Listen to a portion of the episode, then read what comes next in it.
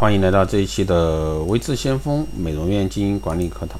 那今天呢，给大家来分享一下美容院啊，月入五十万还是五万，决定性因素啊在哪？那下面就让随微智先锋老师一起来听一听。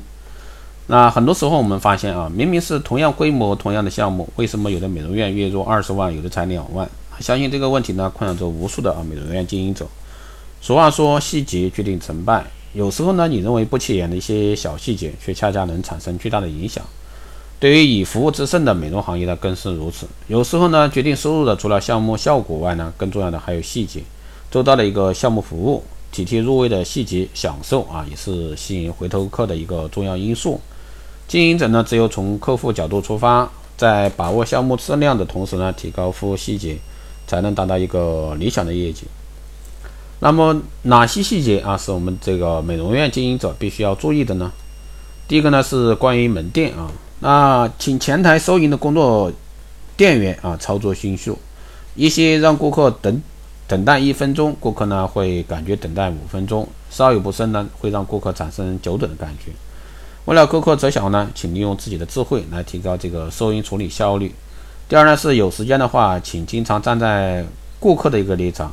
亲自从美容院店面的入口进入，看看顾客经过怎样的走动路线，才能看到店内最显眼的一些位置。第三呢，是否有利用商圈进行宣传？这个呢，就是把握商圈举办的各种项目活动的机会，打出具有效果的一个 POP 广告，使店面呢经常显得一个生机勃勃。第四呢，是经常改变美容院的门面的外观形象。如果说美容院长时间都是同样的外观形象呢，顾客呢会感到厌意，也就是说。美容院的外观形象是非常重要的。通过改变外观形象呢，能够使店面更能够啊引入引人入胜和富有激情。第二个呢是关于美容师的啊，美容师需要更多的面带微笑与顾客交谈。美容院呢是当前竞争较大的一个行业，与其对手相比呢，自己店的一个美容师笑容如何？他们主动与顾客打招呼吗？啊，不要一看到顾客就采取回避、一走了之的一个举动。第三呢是不要向顾客提供模棱两可的一个信息。当顾客问起当下啊流行的美容项目时，美容师说可能是某一项目时，这就是模棱两可，这样会大大降低这个美容院的信誉。就好比顾客在某个店想购买一件衣服，如果说店员告诉他在 A 店里有销售，啊到那个店一看结果没有，那么会让顾客信任度大大降低。最好能够说得更确切啊具体一些。还有呢是抱有今天招待几十个顾客的一个热情。一进店就能感觉到一股充满热情的气氛，那这种是全心全意的热情，也能传递到顾客那里。如果说店员只是站着不说话，或者说面无表情，或者说低头看手机，那顾客呢可能看都不会看，反而呢会离你的店啊远离你的店。还有呢就是请美容师啊牢记有效利用时间。天气不好呢，附近的对手啊店开张，附近有大型活动，会有各种各样的原因导致客人呢无法来店。那美容师在有效时间啊，或者说有空闲的时候，该做些什么呢？那有没有走出去啊，店门去和外面的人打个招呼，拉拉家常？那在店里呢，要保持一种竞争的心态。有没有与相同规模的对手在销售额和营业毛利上做过比较？如果说比较下来，这些店输了，会感觉到沮丧。啊，所以说这个一定是要随时有竞争的心态。还有呢，请美容师在顾客中啊，发展像朋友一样关系的顾客。把顾客称为朋友呢，可能会感觉有些不自然。但也有的顾客说，我和那里美容师是朋友。那如果说美容院里的有像朋友一样能亲切交往的顾客呢，就会从他们那里听到更多的一些建议。第三个呢是关于项目啊，掌握更多的产品项目。那回答不了项目方面的问题，这个是美容师的失职。那去找能够回答问题的一个店员。如果说他又正好不在的话，那顾客的心情会一落千丈，于是呢就会无心消费。不仅是项目销售，同时呢也提供相关的信息。顾客有时候是为了了解这个信息到店去，即使当时没有想要的美容的意思。如果说与美容师交谈，能够了解到一些有价值的信息呢，顾客也会记住这家店。